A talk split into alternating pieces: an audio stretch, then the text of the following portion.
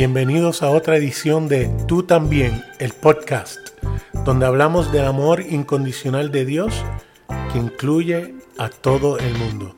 Mi nombre es Nader. Y yo soy Javier. Saludos Javier. Saludos Nader. Eh, para mí, como sé que para ti este podcast es especial, porque acaba de estar con nosotros, estuvo con nosotros la semana eh, pasada eh, el autor del libro The Shack, La Cabaña, William Paul Young, y fue una experiencia extraordinaria. Definitivo, fue una experiencia enriquecedora. Fue algo que yo creo que hay gente que paga para ir a escucharlo y yo creo que hasta viajan y él estuvo en Puerto Rico y le eh, tuvo, ¿verdad? el el, aquel de compartir con nosotros en un periodo eh, muy corto, ¿verdad? Eh, se, se, nos contactamos en un periodo muy corto y accedió, tuvo con nosotros y fue de verdad algo exquisito. Fue algo bien, otra vez como dije, enriquecedor para nosotros el conocerlo y no es solamente escucharlo, es que el compartir con él, el, el espíritu que, que se manifiesta a través de él un espíritu de amistad, de humildad, de transparencia, de realidad. Tú sabes, eso es extraordinario, fue súper. Parecía como si conociera a las personas de... De toda la vida, sí, de toda la vida. Eso es así. Y eso nos trae a, precisamente, teníamos planificado hablar en este podcast acerca de Dios eh, algo bien sencillito, ¿verdad? Definitivo. Eh, un tema que a través de, yo creo que de la creación del mundo, eh, se está hablando y debatiendo. Aquí no pretendemos usar verso por verso, ¿verdad? yo creo que eso hay mucho por ahí. Hay gente que eh, va a poner un versículo y va a haber otro que va a buscar tres para establecer la idea que ellos creen y va a haber esa, eh, eh No, esa no es la idea. Nosotros queremos hablar de nuestra perspectiva de quién nosotros creemos que Dios es y cómo es Dios. Realmente yo creo que es eh, compartir el Dios que hemos conocido. Amén. a través de los años, nuestra percepción, nuestra perspectiva de Dios eh, ha cambiado. Lo que nosotros creíamos antes no es lo mismo que nosotros creemos ahora. Es diferente. Y no porque Dios haya cambiado, es que nuestra visión de Dios ha cambiado. Por, por medio de las experiencias que hemos tenido, hemos conocido, Dios se ha revelado a nosotros como realmente Él es. Y nos ha dado la oportunidad de nosotros conocerlo de una manera distinta y liberadora sobre todas las cosas. Yo he compartido con varias personas, en estos días compartía con alguien y me decía eso. Me decía, esto es liberador, Javier, y es una realidad, el conocer a Dios de la manera que lo estamos conociendo, eh, que se está revelando a nuestra vida, es una manera eh, que nos libera de muchas ataduras que nosotros no nos hemos dado cuenta, pero la realidad es que ha afectado no solamente nuestra relación con Él, sino nuestra relación con las personas que nos rodean. Definitivamente. Eh, teníamos una manera de ver a Dios, eh, eh, ¿verdad? Como se nos enseñó desde pequeño y lo interesante es que se nos enseñaba eso y siempre se nos decía, esto es lo correcto, no tienen necesidad de buscar, de leer, no tiene necesidad de ver si en, efecto es correcto. Y cuando uno empieza entonces a buscar y a leer y a darse cuenta que la manera que nos presentaron a Dios no es la manera que se ha visto a Dios a través de la historia, eh, hace que uno le dé un poco de coraje, pero a la misma vez eh, te libra de tantas, tantas cosas que uno no le hacía sentido. Uno veía a Dios de una forma y lo que traía era preguntas y preguntas y preguntas. Y la manera de ver a Dios ahora, por lo menos para mí, ha contestado muchas preguntas. Claro, no, y que esas preguntas no eran permitidas verbalizarlas. No se podían hacer públicas porque creaba conflicto. Eh, el Dios que nos habían presentado era un Dios que establecía, había establecido unas directrices y no era, no se podían cuestionar, no se podían, eh, no se podía preguntar con relación a eso, el por qué, ¿verdad? No se, no se permitía porque era, eh, se veía hasta cierto modo, cuando nosotros éramos más jóvenes, hasta una falta de respeto hacia Dios, tú sabes. Él es Dios y porque es Dios, pues eh, es así, tú sabes. Pero al ver que Dios, sobre todas las cosas, es un Dios que es relacional, eh, transformó nuestra forma de verlo. Porque sabemos ahora que Dios, desde el principio, se mostró como un Dios que es una comunidad en sí mismo. Él es una comunidad en sí mismo. Y, dentro de esa comunidad que es Padre, Hijo y Espíritu Santo, estamos nosotros. Ahí fue que Él nos creó. ¿sabes? y obviamente al nosotros no conocer esa realidad, pues lo veíamos distante, lo veíamos lejos, lo veíamos que él estaba allá en el cielo, nosotros acá, tratando de alcanzarlo, como todas las demás religiones. Lo veíamos como ese viejo balbú en un trono, eh, poco diferente a los dioses mitológicos que estaban molestos eh, solos, y la realidad es que Dios se parece más a un padre, que a esa imagen que teníamos, la cual es interesante porque entonces muchos de nosotros criados en la iglesia evangélica y cristiana, que decimos que creemos en la Trinidad, de alguna manera, entonces teníamos que tener esa contienda en nuestra mente, que si Padre, Hijo y Espíritu Santo son uno, ¿cómo es que uno es tan distinto del otro? Exacto. Y la realidad es que no Dios se parece a Jesús. Definitivamente.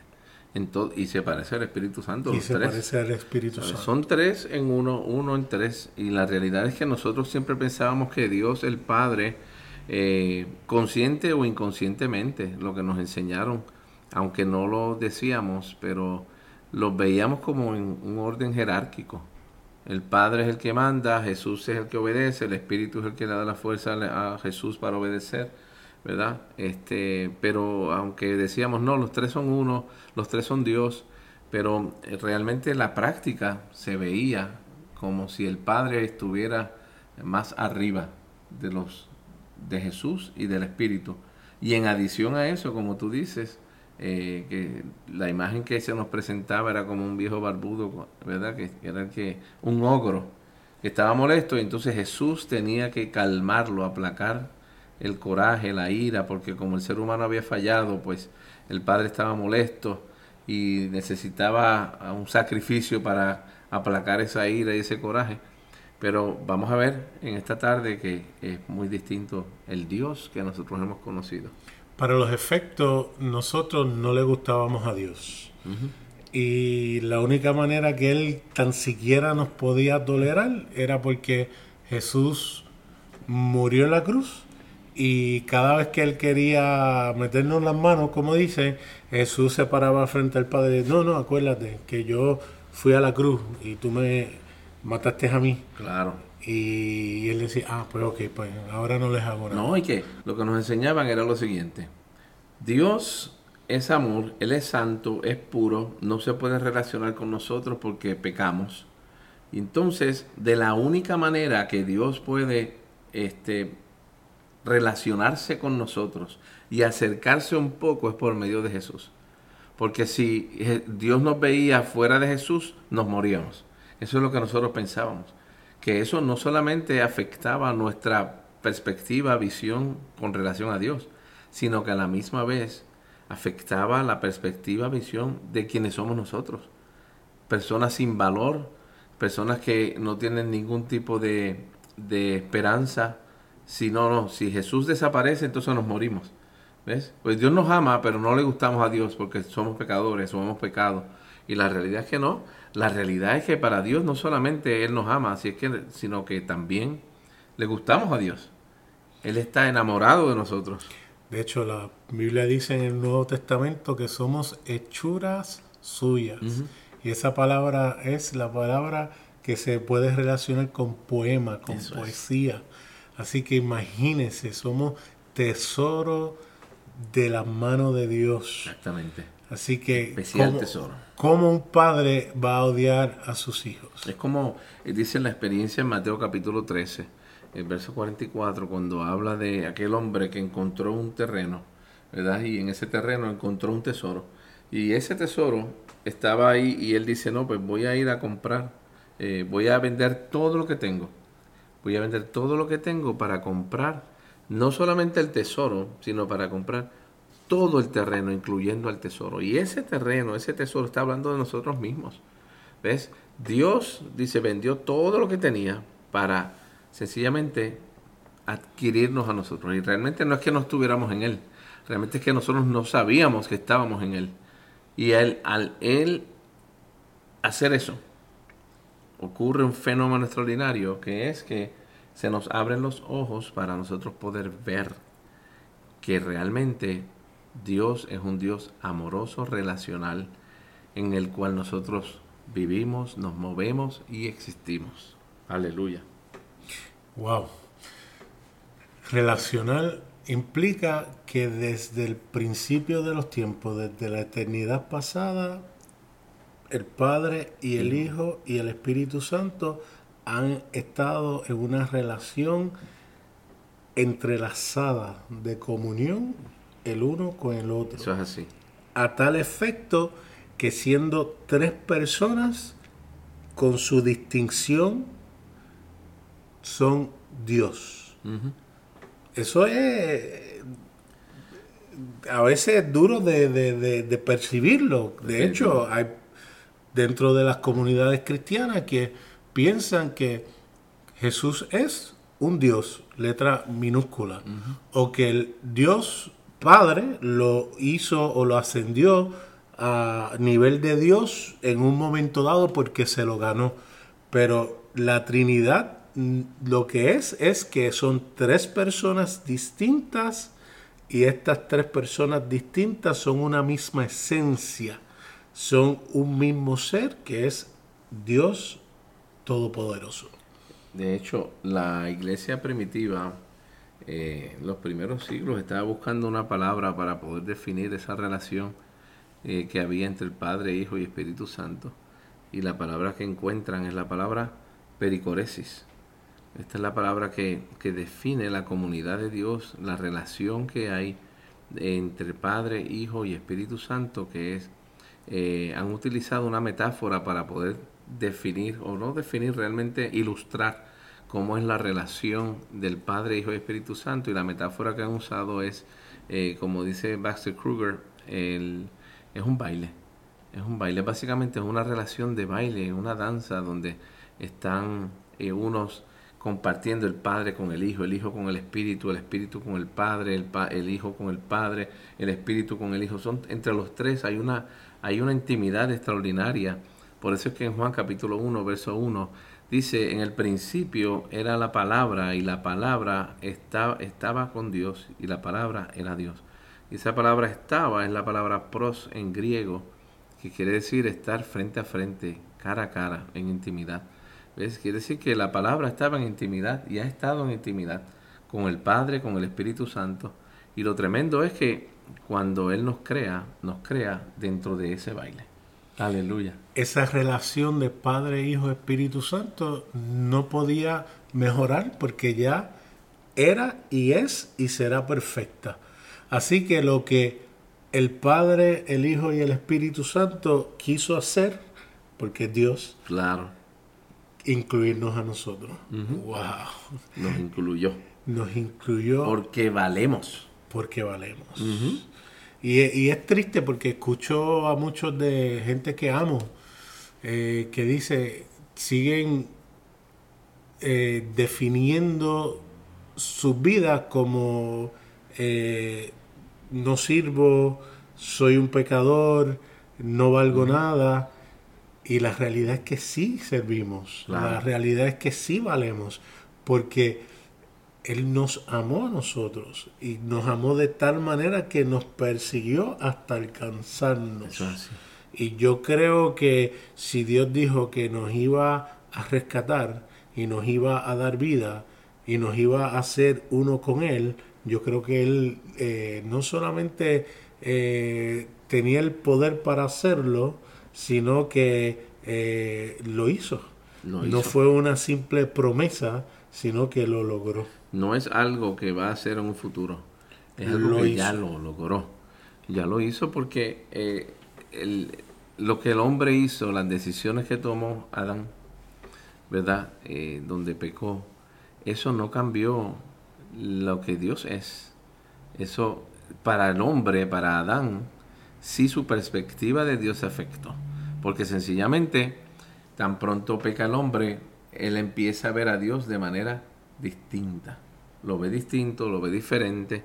Eh, y obviamente esa es la visión que se ha eh, perpetuado por los siglos, que ha llegado hasta nosotros hoy, donde pensamos que Dios como es tan santo, pues no tolera nuestra presencia si estamos en pecado, ¿verdad? Lo interesante es que cuando nosotros vamos a la Biblia y vemos en Corintios que ese mismo Dios que es santo, dice la Biblia que Él se hizo pecado. Que no solamente es que, no es que lo tolera, es que se hizo pecado para poder vencer al mismo pecado por medio de la muerte. Que era el efecto inevitable de ese pecado. Pero lo bueno es que ese Dios sigue buscándonos, como tú dices. Hay personas todavía que no saben y no conocen que están en Dios. Y lo que él hizo, Nader, no lo hizo por algunos. Es lo que nosotros creíamos. Lo hizo por todos. Por todos, porque todos estamos incluidos en él. Es interesante porque cuando el hombre peca, hubo una advertencia si comieras del fruto de este árbol, morirás. Pero se nos enseñó que a interpretarlo como si comes del fruto de ese árbol, yo te voy a matar. Y en ningún momento eh, fue lo que dijo. Dijo que morirás. El producto de haber comido causó la muerte. Y hay una ilustración que escuché una vez que decía que era como si dos personas estuvieran hablando en el teléfono, Dios y el hombre, y el hombre pecó, y el hombre rápidamente por temor, porque su mente se distorsiona, engancha el, el teléfono en, miedo, en terror, pero Dios nunca enganchó a la línea. En todo momento tenía el teléfono diciendo, hola, hola. De hecho, vemos que inmediatamente al otro día, Dios como acostumbraba, bajó a estar y compartir con el hombre. a buscarlo como a buscarlo siempre. como siempre. Y la realidad es que cuando nosotros vamos a la escritura, para mí esto, esto que estamos hablando, nada es, sumamente importante porque yo creo, eh, yo creo que compartimos esta convicción, el hecho de que lo que nosotros creemos con relación a Dios eh, va a afectar la manera en que nosotros vemos a las demás personas, la manera en que interpretamos la escritura, porque sencillamente cuando nosotros pensamos que Dios está lejos, o que Dios es, está alejado de nosotros, o que está separado de nosotros, así mismo vamos a interpretar la escritura y vamos a ver a las personas, porque estamos eh, viendo a Dios, la identidad de Dios no está clara en nosotros. Y cuando nosotros vamos a Génesis capítulo 1, nos damos cuenta que la realidad es que desde el primer verso, cuando dicen al principio creó Elohim, ¿verdad? Elohim eh, creó los cielos y la tierra. Eh, Elohim es una palabra que está en plural. Eh, quiere decir que está hablando desde el principio de que la comunidad Padre, Hijo, Espíritu Santo fueron los que crearon todas las cosas. De tal manera que todo lo que es creado, dicen Colosenses 1, todo, dice lo que es visible y lo que es invisible está creado en Él, en Jesucristo porque por medio de Él eh, es que creó todas las cosas. Fueron creadas en Él, por Él, para Él. Todas las cosas fueron creadas así. Y en Él subsiste todo. o sea, que Él sostiene todas las cosas en Él. De hecho, los cristianos en los primeros tres siglos estaban claros que fuera de Él no podía existir nada. Estuviéramos muertos. Pero como me gustó algo que dijo William Paul Young, eh, él decía en esta semana que la religión, a pesar de su buena intención de querer buscar a Dios, porque lo mencioné en el podcast pasado, tiene algo eh, mal. Y es precisamente partir de la premisa de que hay separación entre Dios, entre Dios y el hombre. Porque él decía, si tú logras hacer que la gente crea que está el hombre separado de Dios, entonces puede buscar el experto que te enseñe cómo entonces tienes que hacer para unirte a Dios. Y hay muchos expertos tratando de hacer que el hombre se una nuevamente a Dios cuando no es necesario, porque dice la Biblia que Dios estaba en Cristo reconciliando al mundo a Él. Eso es así. ¡Wow! Eso está demasiado rico. Porque eh, mientras las personas vean a Dios separados, siempre va a haber gente que va a querer buscar unirse otra vez a Él. Y entonces van a buscar, como tú dices, a los llamados expertos, que les van a decir, y esos llamados expertos, con conciencia o sin conciencia, lamentablemente, llegan al punto en muchas ocasiones de controlar a las personas.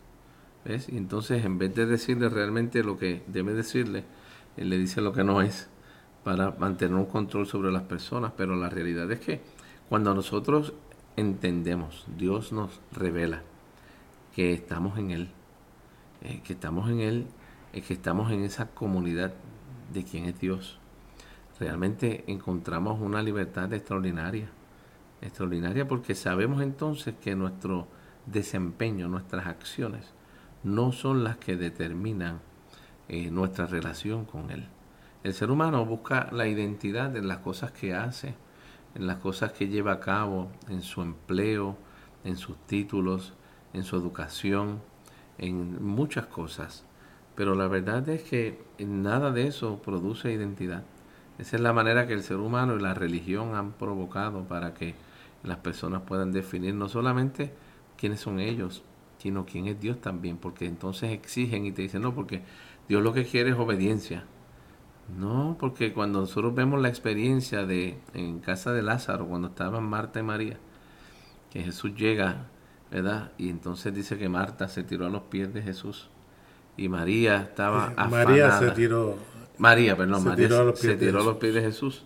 Eh, Marta le dice, no, mira Jesús, ella no está haciendo lo que tiene que hacer, no está obedeciendo, tú sabes. Y Jesús le dijo, no, ella escogió la mejor parte, la relación, porque eso es lo que es Dios. Dios es una relación que nos invita a que nosotros seamos parte activa. Otra vez, no es que no estemos, es que mientras no sepamos que estamos, no participamos activamente. Wow. Me gustó algo que dijiste y es que eh, y, eh, unavoidably, eh, como inevitablemente, inevitablemente la hablar de que el hombre y Dios está separado hace que entonces el control sea parte de. Eh, me gusta algo que escribió un teólogo excelente de Canadá que se llama Brad Jersak. Él dice, Jesús dijo, ama al Señor tu Dios con todo tu corazón, con toda tu mente, con toda tu alma y con todas tus fuerzas. Entonces Él dice, cualquier persona que te diga que dejes tu mente, tu corazón o, tu corazonada eh, en la puerta eh, como un requisito eh, para tener fe, no está preocupado por tu fe, sino que está buscando controlarte. Así que sigue, mm, sigue para adelante. Yo creo que lo más importante es que usted esté consciente de que Dios te ama, de que quiere relacionarse contigo, de que ya Él hizo en la cruz del Calvario, proveyó para toda la humanidad. Y lo único que él pide es que te des cuenta, que lo creas, que lo entiendas, que lo reconozcas. Y cuando tú lo reconoces y te das cuenta, es como si un velo se, cayera de, tu, de, tus ojos y puedes ver la realidad de quién Dios es. Y es que ahí es que nos damos cuenta que el, la esencia de Dios es amor. Y al ser amor, eh, necesariamente tiene que haber una relación, porque el amor habla de eh, otras personas. O sea que Dios es un Dios relacional y otra de las características de Dios es que Dios es amor. Sí, no, la característica principal. Principal. Sí, es, es la esencia de Dios. Que hay quienes argumentaría que su santidad es su característica principal. Para nada. Él, él, es amor y al ser amor, pues obviamente tiene que tener una relación porque es que el amor se tiene que dar en contexto de dos o más personas. De dos o más personas sí.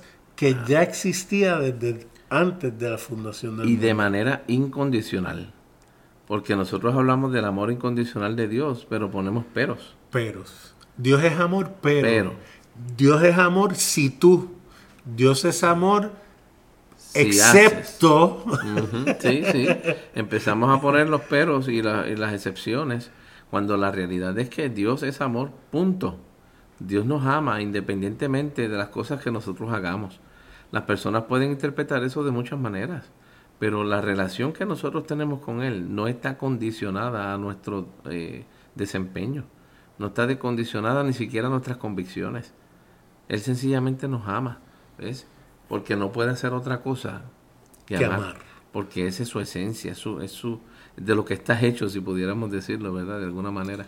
Y por eso cada o cualquier otra característica tiene que entonces Circunscribirse a, e- a esa principal. a esa principal. Todo, su santidad, su justicia, todo lo que es Dios, tiene que estar fundamentado en el amor. En el amor. Por eso es que eh, Juan, eh, Pablo, perdón, Pablo dice en 1 de Corintios 13, permanecen tres cosas, la fe, la esperanza y el amor.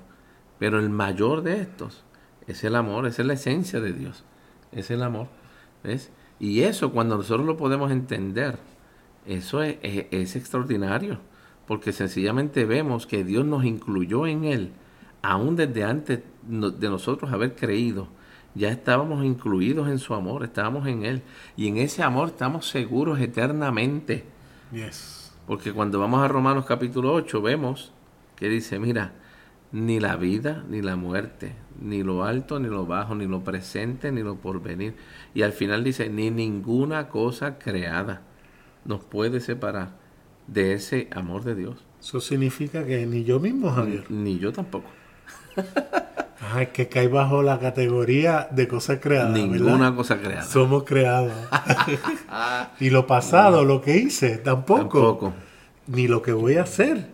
Eso cae en pasado y futuro, ¿verdad? Eso es ni lo así. por venir, ni lo que. Nada. Ni siquiera, ni siquiera la muerte nos puede separar. Ni siquiera la muerte, ni la vida. Extraordinario. Uf, ese amor, es de- Poderoso. uh, ese amor es demasiado. Wow. Imagínate cómo es esa relación. Que aunque nosotros querramos salirnos de ella, Él no nos va a soltar. Él no nos deja. Aleluya. El, ese libro de cantares coge otra otra otra o- otra dimensión cuando entonces lo lees como un Dios que ama antes decía ah eso es la relación de la iglesia con con, eh, con Dios Sí. nah, y ese es el amor de Dios hacia hacia los suyos es el Dios mismo hacia su creación. Wow. todo lo que Él ha creado. Su amor está en Él y Él está en su amor y nosotros estamos en ese amor y no hay nada. Por eso es que el salmista decía, puedo hacer en el Salmo 139, aunque haga mi cama en el infierno, allí tú estás. ¿Sabes? No hay manera de yo escaparme. Cuando el salmista dice, ¿a dónde me voy a oír? Voy a oír de tu espíritu. A ningún sitio, si estoy en Él. Aleluya. Ese amor nos tiene atrapados por la eternidad. Es irónico porque una de las características de Dios es su omnipresencia. Y si es omnipresente significa que está en todo lugar, en todo momento. Pero entonces hay quienes creen que en un momento dado Dios no va a estar en cierto lugar o en otro lugar. Pues entonces deja de ser omnipresente. Exactamente. Así que por virtud de la definición, Él está en todo lugar Eso es así. y no hay quien se pueda escapar de Él. Y eso trae otras preguntas que es tema para otro podcast, ¿verdad? Claro. Eh, yo creo que en quién es Dios. Esto es algo simplemente eh, tocándolo por la superficie. Porque como dijimos al principio, esto es algo que eh, ¿cómo es? Pica y se extiende, como decimos aquí en Puerto Rico. Y estamos hablando eh, en arroz y habichuelas, en, de una manera que la gente pueda comprender, que pueda entender lo que estamos hablando sin entrar en aspectos teológicos que la persona común y corriente no, no puede entender. Y lo triste es que hay personas que quizás han hecho cosas que no pueden recibir este amor extraordinario del Padre. Se le hace difícil. Se le hace difícil. O hay personas que su relación con su Padre terrenal ha estado tan dañada que no hay manera que ellos puedan ver a Dios como un Padre. Porque dice, si Dios es un Padre, yo no lo quiero porque mi Padre terrenal fue o me hizo o dejó de hacer o no estuvo. Pero sabes qué? No importa cuál haya sido tu experiencia, yo te garantizo que si le das una oportunidad a ese amor incondicional del Padre, que no ve mal, que no saca cuenta de cosas hechas, que no busca lo suyo. Si usted coge primera de Corintios 13 y pones Jesús o cambia la palabra por Dios, la palabra amor, usted va a ver que eso es Dios, eso es lo que hace el amor. Y es extraordinario. Aleluya. Yo creo que no hay nada más rico que eso, Nader. Realmente la relación con el Padre, el Hijo, el Espíritu Santo, participar activamente de esa relación es lo que produce en nosotros el deseo, el ánimo para continuar hacia adelante en esta vida que está llena de, de momentos difíciles, de angustia, de dolor, de tristeza. Pero a pesar de eso, su amor no falla. Él siempre va a estar ahí. Aleluya. No hay manera de que nos pueda dejar siempre estaremos juntos. Yes. Así que yo creo que esto es eh, una parte de muchas en cuanto a lo que es hablar de Dios. Hay otras características que la gente siempre eh, quiere saber acerca de lo que es la santidad de Dios, la ira de Dios, la justicia, la justicia de, Dios. que nuevamente eh, lo vamos a estar tocando en los próximos podcasts. Y usted va a ver que cuando usted parte de que Dios es amor, usted va a ver todas esas cosas en una luz totalmente distinta claro. y libertadora. Gloria a Dios. Eso es. Eh, se pueden comunicar con nosotros a nadermanastra.gmail.com o en Facebook en nadermanastra en la página de Facebook. Conmigo se pueden comunicar a través de javier ramonc.com o a través de la página de Facebook Javier en él. Javier en él. Aleluya. Muchas gracias y hasta la próxima. Hasta luego.